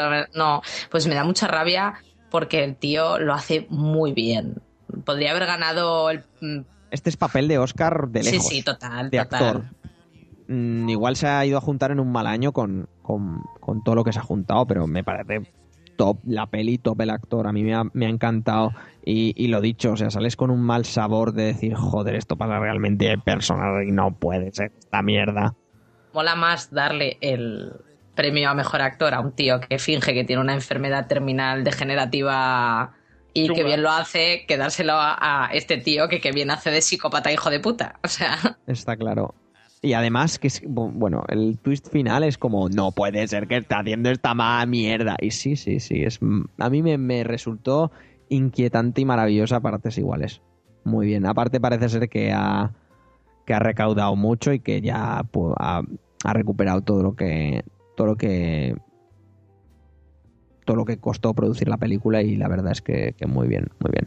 Y bueno, Saray, mm, tú también tenías tenías algo, ¿no? sí, Ah, ya, ya que mencionamos lo de mejor actor, eh, en mejor actriz que ganó Julianne Moore por siempre Alice, que creo que he sido la única que la ha visto porque es una peli súper triste, que no me extraña que no la querráis ver, pero el caso es que la tía, la verdad es que cuando vi que estaba nominada yo sabía que lo iba a ganar, porque siempre Alice te habla de la historia de una mujer que tiene Alzheimer precoz, eh, con 50 añitos, y de cómo de una mujer muy inteligente, o sea que no es una no es una cualquiera, ¿no? Y te habla del, del drama que tiene ella y te, te cuenta cómo va pasando desde que empiezan los primeros olvidos, la diagnostican, centrándose siempre en ella. Eh, está acompañada de su familia, que no son tontos ninguno, desde luego, eh, excepto la hija que está interpretada por, por Bella Swan, ¿cómo se llama esta? Kristen, ¿cómo se llama? No me sale. Kristen Stewart. Kristen Stewart, que es un poco la rebelde del grupo y tal, la rebelde de los hijos, pero se centra mucho en ella y en todo lo que pasa y, y ves cómo va evolucionando la enfermedad y cómo te va cambiando como persona, cómo va cambiando tus prioridades, cómo ella, que tiene una forma de ser muy definida por, por las palabras, por su inteligencia, porque ella es, eh, ella es una investigadora, es profesora de lenguaje, se centra mucho en las palabras, en el aprendizaje, pues cómo ella tiene que ir olvidándolo todo, cómo lo, va, cómo lo va perdiendo, hasta que al final ves una persona completamente diferente de, de cómo la habías visto empezar. Y la verdad es que es una película que yo os, mm, recomiendo que veáis porque no es muy larga. A mí me enganchó muchísimo porque me la puse por... mm, Bueno, pues me la voy a poner un ratico. Y acabé terminando viéndola entera del tirón. Y me parece un reflejo muy bueno de la enfermedad, la verdad. Además de Alzheimer, que si alguno habéis tenido en vuestra familia alguien con Alzheimer, yo sí, por ejemplo, pues que toca, toca muy, muy adentro y Julian Moore lo hace de putísima madre. Lo hace genial. De A mí me hecho, gustó mucho. de hecho, la, bueno, ya enlazando con la última película que nos queda, la otra actriz favorita para este premio, aunque Julia Moore ya por quién es y todo eso ya era estampida como favorita, salía, es Rosamund Pike, que, que protagoniza Perdida, o Gone Girl, esta película de David Fincher, que bueno, bueno, es- esta película que nos ha de ella cuando salió, bueno, es difícil que alguien, alguien no sepa de qué película estamos hablando, pero bueno, por si acaso, Ben Affleck, nuestro nuevo Batman, pues tiene, se le, le desaparece la mujer y bueno, es que la película da tantas vueltas y tantos giros de guion y pasa tanta cosa que yo no sé qué decir sin spoilear la película, Es pero bueno, que la, Es, que la mujer difícil, ¿eh? desaparece, que le investigan qué ha pasado y bueno, que lo típico de que aquí todo el mundo esconde algo y ya está, vamos a dejarlo así y ya, y ya, ya la veréis porque es la típica película que, que será difícil que no veáis porque David Fincher es lo que tiene. eh, será una película a mí personalmente me interesa poquísimo, que no me enganche en ningún momento, pero oye, este señor sabe hacer películas, sabe cómo hacer guiones interesantes, bueno, sabe adaptar guiones interesantes, sabe cómo rodar sí. y que Ben Affleck, que es para mí un actor muy, muy limitado, sepa tirar para adelante la película así, pues todo el premio es para David Fincher. Eso sí, a mí se me queda un poco corta comparada con otras películas de este mismo director. Pero bueno, digamos que, que tampoco a lo mejor se merecían no pasar tan desapercibido en los Oscars. A mí se me hizo- gustó muchísimo. A mí, a mí me gustó, pero me, le sobraba metraje, desde mi punto de vista. Que creo que ya he hablado con vosotros en, en WhatsApp y demás. A mí la última media hora se me hizo infumable. Yo no sabía ya cómo Sí. ponerme en el asiento. Después de casi dos horas de peli, estaba ya aburrido. Digo, vale, ya me he enterado. Venga, ¿qué quieres ahora? Sí, es una película que si tú no sabes nada de la película y vas pillando sin ver cuánto te queda, te vas al cine, a lo mejor puedes pensar, ya se ha acabado y aún queda media película. Sí, verdad, Porque sí, sí, hay un sí, sí. giro de guion ahí en medio que, bueno, eh, tirar, tirar el lápiz por la ventana del coche, para que me entendáis. En ese momento dices, ah, pues ya se acabó la película, ya, ya está, ya está, que esto ya, pues vaya. Y de repente eso es solo el nuevo Es el, es el empiece. Sí, sí, sí. Y nada, que mm, por, pues lo que decís, si os ha enganchado, a mí personalmente no me enganchó mucho. Y eso, alargada, y bueno, la parte de Neil Patrick Harris o nuestro Barney, es como, no sé, no sé, hay ciertas partes que a mí me, me echaron muy para atrás. Uy, Pero pues, bueno. A mí me encantó la peli, lo siento mucho, ¿eh? Aquí A mí también. dis- discrepo, me pareció como lo mejor del mundo. Yo me hizo muy raro ver a Affleck haciendo ese papel. Muy, muy raro al principio. Muy Pero no raro. te creas, ¿eh? es su primera película no, que dirigió. Él hace un papel muy, muy parecido, que también es de una niña perdida, así que es muy, muy parecido. Ya tenía entrenada la cara, ¿no? Hostia, Es que pero es, la cara de preocupada esta.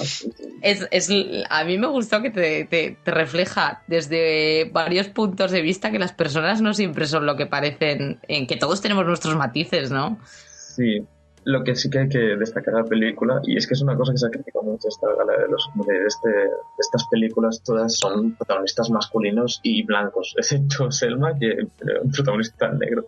Todo es hombres, y es una cosa que, que es verdad, eh, que Perdida es la única película que tiene la, la, la mujer como protagonista. Y, y no sé, es, es una polémica que, que piensas, hostia, la polémica está de siempre, pero es curioso porque realmente todas las, pel- las películas son un tío que tiene un problema, es un- una persona rara en el mundo que le envuelve y a partir de ahí se desarrolla la película, porque es que todas, todas, todas son, son muy parecidas, pero bueno. Y con Girl, que era una po- un poco distinta, pues, se ha pasado bastante, siempre la. Pero Bueno, polémicas aparte. Podíamos pasar de actores de carne y hueso a, a ani- Animación. a animación, exactamente. Porque yo no he visto ninguna película y, y es más, la que quería ver, que era el Lego de la película, y la nominaron, una cosa súper rara, porque vamos, es muy raro nominar la canción y no nominar la película.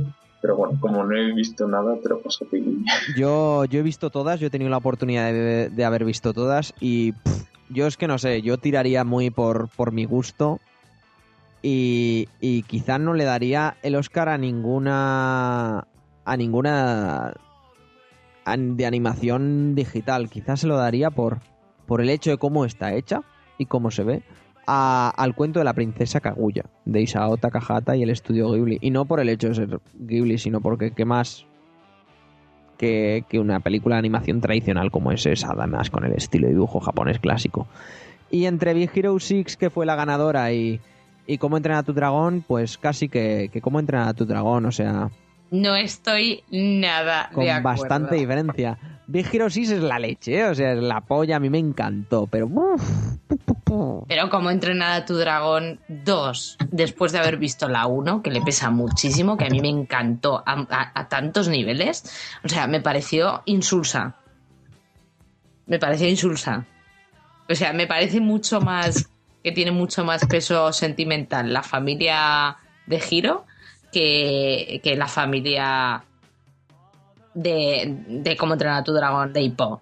La familia de Hippo, o sea, y, y mira que está centrado en el drama familiar esta película. O sea, es que me resbalaba por todas partes. Me resbalaba. Estoy con la primera, me, me- mucho más me transmitía que en esta. No sé, no sé. Bueno, depende, porque claro, no sé, además yo Big Hero 6 la vi solo y demás, y quizá por eso no me gustó tanto, y por el- y al haberla visto todos juntos, la de la de cómo entrenar a tu dragón, igual eso también puede puede influir. Ojo, Big Hero 6 me parece que tiene ahí un potencial para una segunda y una tercera parte, pero vamos, de cojones y, y- y Big Hero 6, a mi parecer, la caga con el final. eso también puede ser. Yo, a mi punto de vista, ¿eh?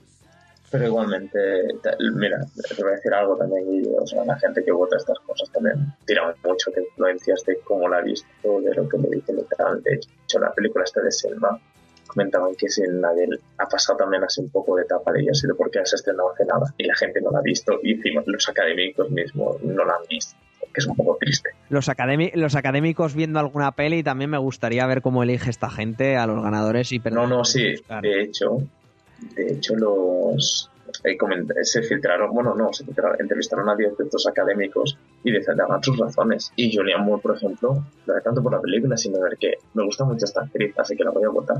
Tal cual, ¿eh? Y bueno, y Joder. Y cuando ganó Frozen a el, el viento, cuando el viento se levanta, también comentaban eso, que pff, hemos, no hemos visto todas, he visto Frozen por puto Frozen. Es así. Joder, pues yo lo que te digo, ¿eh? o sea, a mí, por ejemplo, Frozen me, me encanta, pero entre esa y el viento se levanta, pues, pues no sé, casi me quedo con la, con la, con la animación tradicional, pero como si hubiera sido entre, yo qué sé, entre cómo entrenar a tu dragón y una animación clásica de Disney. Yo siempre me quedo con la animación clásica. Evidentemente, si es mejor la de animación esto, pues Bueno, yo creo que es el mismo trabajo, así que yo por mí, quiero decir, que me digan Toy Story de animación o Toy Story hecha a, mano, me da bastante igual. Es decir, eh, eh, quiero decir, hay películas de animación que están a otro nivel. que me refiero a, a- a preferencia, que vamos, Claro. la animación digital lleva el mismo trabajo y el mismo esfuerzo que la animación a papel y, y lápiz, vaya, está, está Sí, no es más. Claro. Si no es más, es, es verdad. Y sobre todo por los detalles y mil cosas, claro, que puede parecer más fácil por estar hecho con ordenador, pero, pero no.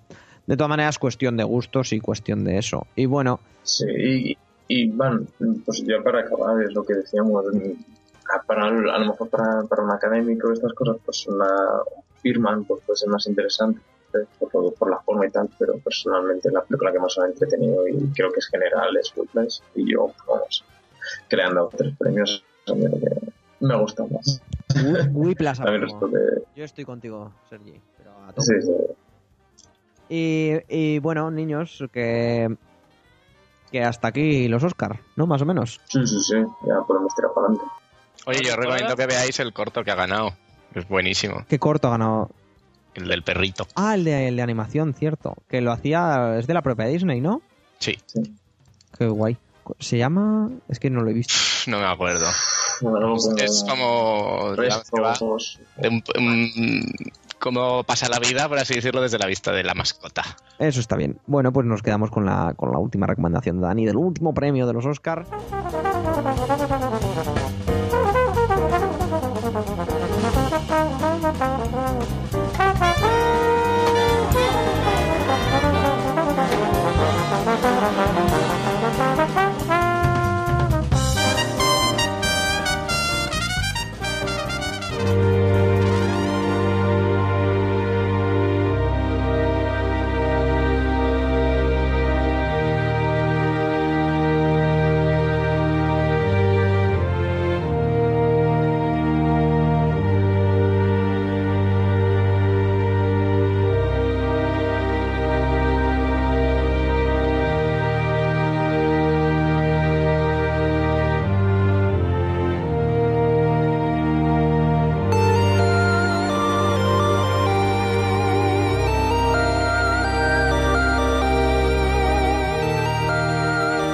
Nada, como estaréis escuchando ahora mismo, pues ya pasamos directamente a la música del ending porque pues hemos decidido, vamos a juntar las dos secciones hoy que tenemos prisa en general y, nos vamos a ir. Así que el primero que se tiene que ir es Sergi. Sergi, gracias por estar aquí. Coméntanos qué te ha gustado, qué no te ha gustado esta semana, despídete. Pues sí, pues mira, yo, había apuntado lo mejor de la semana a Whiplash, pero como ya hemos hablado su- suficiente, voy a hacer una serie que me está gustando mucho, que es Brooklyn Nine-Nine, que es esta serie protagonizada por eh, Andy Samberg, bueno, el de The Lonely Island, este, este famosillo de Saturday Night Live, y es una serie así de, humor que cuesta muchísimo encontrar hoy en series de humor que no sean cosas raras.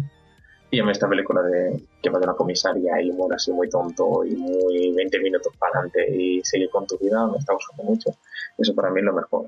Y siguiendo con series, que bueno, hemos hablado mucho, de lo malo hablaría de Transparent, no por la serie en sí, que es una serie protagonizada por un, hombre mayor, un, abuelo, sí, un abuelo de familia que, está toda la vida que se siente una mujer y hasta que no ha tenido cierta edad para decirse, por estar decidido a tirar adelante, no, no, se no se ha vuelto transexual. Y es una serie que lo que me pasa a mí con este tipo de series es que yo busco una serie de humor, es la ganadora de los Globos de Oro de, como serie de humor, y luego la empiezan y es que te ríes nada. Es eso de decir humor negro. No, no es de risa, es una serie de, vamos, que te ríes por las circunstancias, de lo patético que hay en algún momento, pues así, pero ese de, de carcajada nada. Y claro, me pasa un poco de eso de decir, bueno, que es comedia, que es drama, y eso es lo malo para mí, es lo que me cuesta encontrar una serie de humor que, que me, que me sirva. Así que nada, eso. Que miréis Brooklyn Nine-Nine, que está muy divertida y Transparent está muy bien, pero es muy seria y no, no de humor. Me la apunto. Perfecto, pues. Y bueno, Sergi, pues hasta el próximo programa la semana que viene. Estupendo, nos vemos ahí. Dani, el hombre del millón de clics. Cuéntanos. Ah, sí, se oye mucho, lo siento. He estado muteado, eh, todo lo que podido. No pasa nada. Bueno, pues lo mejor para mí de esta semana es que he empezado The Wolf Among Us, por fin. Tenía ahí retrasado desde hace mucho, pero me daba mucha pereza encender la 360, todo hay que decirlo. Y lo peor, pues la verdad es que nada.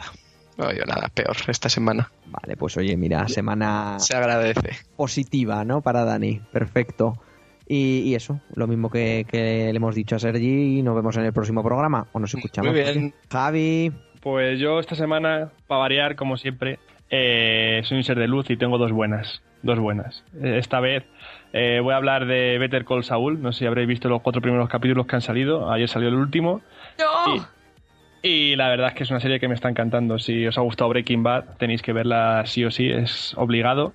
La fotografía, bueno, el director es el mismo que el de Breaking Bad. Y por si no lo sabéis, cuenta la historia de, de Saul Goodman, el abogado que hace, el papel de abogado en, en Breaking Bad. Y bueno, te va contando cómo llega a ese, a, a ese puesto y, y todo lo que pasa por entre medias, que son muchas cosas. Aparecen actores de Breaking Bad por entre medias, haciendo guiños, haciendo cameos. Bueno, mejor que lo veáis, pero la recomiendo muy mucho. Y por otro lado, eh, hace dos días se anunció un nuevo personaje de Street Fighter, que para los que les gusten los juegos de lucha. ¡Oh! ¡Oh! ¡Oh! ¿Quién es, Guille? ¿Quién es? el señor Nash. Ha vuelto. Señor Nash. Bueno, eh, yo creo que era uno de los personajes que más pedían a gritos desde, desde la saga Alpha y la verdad que era un secreto a voces porque habían salido muchas imágenes de él con un, una especie de pendiente incrustado en la, en la frente y resulta que ahora es como un medio robot, no han, no han explicado mucho, Es, pero es un Fra- es Frankenstein. es como un Frankenstein, es un Frankenstein muy raro, pero por los movimientos que se pueden ver y demás sigue molando mazo, sigue siendo la hostia. Sí, Street Fighter 5 promete, promete más y mejor. Vamos, Sí. a tope. Tiene muy, muy, muy buena pinta. Y eso es lo mejor y lo peor. Bueno, lo mejor y lo mejor. Ahí estamos, Javi. Bueno, nos vemos en el próximo episodio. Adiós. Sarai, rápidamente, que nos estamos perdiendo. ¿Quién quiere, ser- quién quiere casarse con mi De hijo? eso, de eso iba lo mío. Lo mejor, por favor, señor de cuatro, que sigue editando estas cosas de, de, de cas- de casarse y de buscar pareja. El quién quiere casarse con mi hijo. Verlo porque es un ejercicio de encontrar referencias frikis y músicas frikis.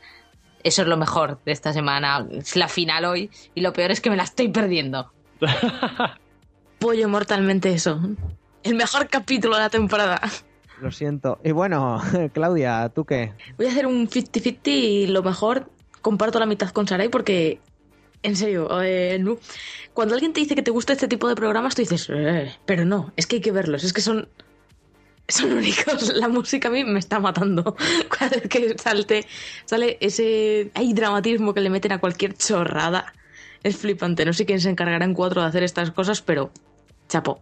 Pero el montaje es lo mejor de la serie, vamos. El montaje, el montaje es un montaje es soberbio, eso da para Es que Oscar. si no hay montaje, no hay Es que, si, es que si no hay montaje, no hay quien se trague a los estúpidos estos, ¿eh? Claro. Sí, sí, es, es evidente. Eh, y nada, luego lo otro que me ha gustado, me ha gustado, he terminado esta semana Transistor y, y nunca pensé que pudiera enamorarme de una espada, pero ha sido precioso. me ha encantado. Un- uno de los mejores juegos que he jugado, ¿sabes? El- al filo de las sombras. Y te enamorarás de otra. Y, y eso, y me ha encantado Transistor, eh, precioso. Y luego eh, no me gusta. Ah, bueno, espera, otro me gusta también. Y con esto llevan tres, está, está siendo una buena semana, porque estoy asistiendo ahora mismo en mi universidad a, a Gameketin, que es una, una especie de curso que ofrece mi, pues eso, la, Universidad Rey Juan Carlos y tal, que va sobre eh, videojuegos y marketing. Entonces, eh, eh, los ponentes son gente de, de Electronic Arts, de Bandai, de Nintendo y tal y cual. Y la verdad es que está siendo muy interesante. Joder, de Electronic Arts. Claudia, debes estar ahí con la emoción. Y, y bueno, y eso, y me parece que eh, este tipo de, iniciativas y todo eso, pues de cursos así en plan eh, ahora que ya ha llegado por fin el desarrollo de videojuegos en las universidades públicas, que hasta ahora solo estaban en privadas y tal, pues me parecen iniciativas geniales y todo eso que hay que, pues eso que hay que apoyar y la verdad es que yo me lo estoy pasando como una enana. Yo no estudio marketing y tal, pero tampoco se hace muy complicado de seguir y, y eso, la verdad es que muy, tengo muy, muy, buena, muy buena experiencia, acabo este viernes y sin queja alguna y la verdad es que eh, desde aquí ya toda esa gente que, ve, que veáis que tenéis este tipo de cursos en vuestras universidades, en institutos o lo que sea, pues eso, desde ya recomendar apuntaros porque, porque es que la única forma que se sigan haciendo es que la gente vaya. Y, y eso, y si te gustan los videojuegos y todo eso, al final vale, vale la pena. Aunque no te vayas a dedicar profesionalmente a, esto. Es muy interesante todo el tema de que estamos tratando ahora. Hoy, por ejemplo, teníamos que tratar el tema de todo lo que, todo lo que se mueve desde las compañías eh, justo el día del lanzamiento, ¿sabes? Y ves que es un proceso pues muy marcado, muy tal, que hay que tener planes preparados para todo y todo eso. Justo precisamente como hoy estaban, venían ponentes de Electronic Arts, han estado tratando el tema de Sin City, ¿sabes? De todo el protocolo de urgencia que, que hubo que sacar de, de contingencia, porque ya sabéis cómo fue el, el lanzamiento de Sin City, bastante desastroso, que se cayeron los servidores de, de la compañía y tal. Y bueno, en fin, una experiencia muy, muy buena, muy interesante y, y tal. Y no me Y- gustan. Digo yo, Mm. ¿eso no lo pueden hacer en mi universidad? Que hay más frikis por metros cuadrados que en cualquier otra, me cago en la puta. De Hombre. Universidad de Informática, joder. Si lo piensas, tiene, tiene sentido. La Rey Juan Carlos es la primera que ha metido desarrollo de videojuegos de manera pública. La, sí. la carrera, entonces. Si me dejas también, Claudia, esto te gusten o no los videojuegos y, y más en nuestro caso, ¿no? Que, y sobre todo en tu caso que ya eres periodista, no más que ningún otro, pero siempre es enriquecedor, te guste y demás, ¿no? Saber cómo funciona todo y está guay, joder, sí que está guay y hay que apoyar, exactamente.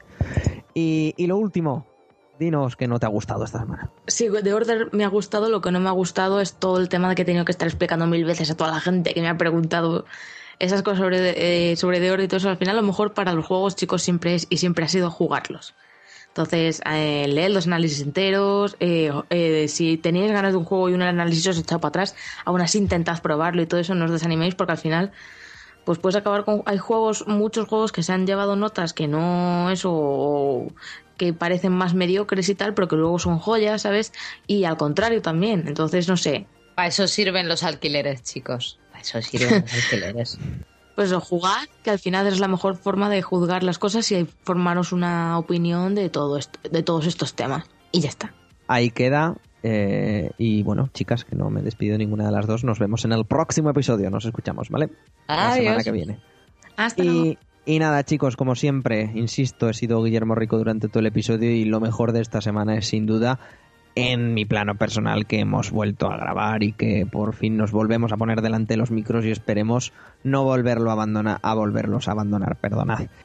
Sobre todo, sobre todo, por encima de todo, que os guardamos muchas sorpresas, que, que vamos a ir día a día mejorando y que, y que bueno, que además es verdad, esta vez estamos decididos a hacerlo todo súper bien y ya estamos A tope. Ya estamos a tope y vaya, sobre todo que iréis viendo cambios y iréis viendo sorpresas y, y cambios estéticos, cambios de, bueno, muchos cambios en general. Eh, que ya los iréis viendo, estad atentos a las redes sociales, estad atentos al, al pro- a la propia web y, y nada chicos, que gracias por estar ahí, gracias por descargaros el podcast y gracias evidentemente a todos mis compañeros que, y compañeras que, que hemos estado hoy y los que no han podido estar también. Un Y por mí y- primero. Por ti primero también, por ti. Así que, así que nada, amigos y amigas, nos vemos en el próximo episodio. Adiós. Adiós. Hasta luego.